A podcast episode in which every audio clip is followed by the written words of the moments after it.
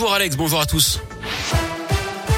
On commence par vos conditions de circulation dans la région. Elles sont globalement fluides à l'exception de l'agglomération de Saint-Etienne où c'est compliqué entre la Fouillouse et l'hôpital Nord en direction justement de Saint-Etienne sur la 72. C'est à cause d'une zone en travaux. Le trafic est ralenti sur 2 à 3 kilomètres actuellement.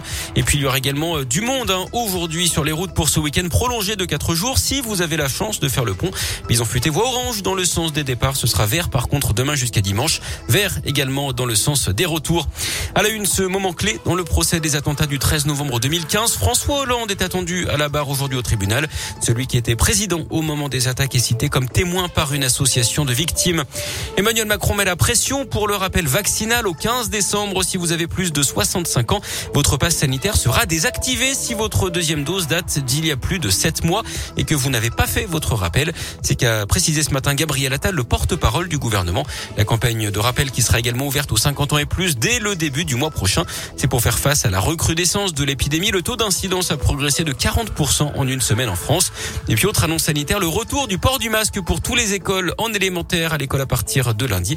Emmanuel Macron qui a également abordé les mesures économiques et sociales. Il repousse la réforme des retraites à 2022, soit après l'élection présidentielle. Il veut également relancer la construction de réacteurs nucléaires pour assurer l'indépendance énergétique de la France. D'ailleurs, c'est une première en France, la journée contre la précarité énergétique à l'approche de l'hiver. Un Français sur cinq n'a pas les moyens de se chauffer correctement ou vit dans un logement classé F ou G, ce qu'on appelle les passoires thermiques. Un incendie à quelques kilomètres de la centrale nucléaire du budget dans l'Ain ce matin. Le feu a pris dans une zone industrielle de Saint-Vulbas. Les flammes ont été rapidement maîtrisées par les pompiers. Le maire de Saint-Etienne, positif au Covid. Gaël Perdriau l'a annoncé lui-même à son retour de Dubaï où il participait à l'exposition universelle avec la Cité du Design. L'élu et président de la métropole de Saint-Etienne, doublement vacciné, a présenté des symptômes et passé un test PCR qui a confirmé son affection. Il avait pourtant présenté un test négatif au moment de monter dans l'avion la veille.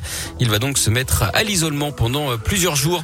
Deux conducteurs de bus agressés à Rion dans le Puy-de-Dôme. Hier, ils ont été menacés, insultés par un groupe d'individus en fin d'après-midi. Certains ont même jeté des pierres sur un véhicule. Les agents ont exercé leur droit de retrait hier, mais le service fonctionnait normalement ce matin. La porte de l'équipe de France de foot restera ouverte à Karim Benzema, même si l'attaquant du Real est condamné dans l'affaire de la sextape de Mathieu Valbuena. C'est ce que dit ce matin le président de la fédération, Noël Legrette, dont aujourd'hui en France, en octobre, 10 mois de prison avec sursis et 7000 euros d'amende avaient été requis contre l'attaquant du Real. La décision est attendue 24 novembre prochain. Et puis en tennis, l'Open de Rouen dans la Loire et l'humiliation de Benoît Paire, éliminé dès le premier tour par le 400e joueur mondial, un néerlandais. L'aventure folle de Gabriel Debrue, elle continue. Le Grenoblois de 15 ans s'est qualifié pour le deuxième tour qui commence aujourd'hui avec notamment Richard Gasquet.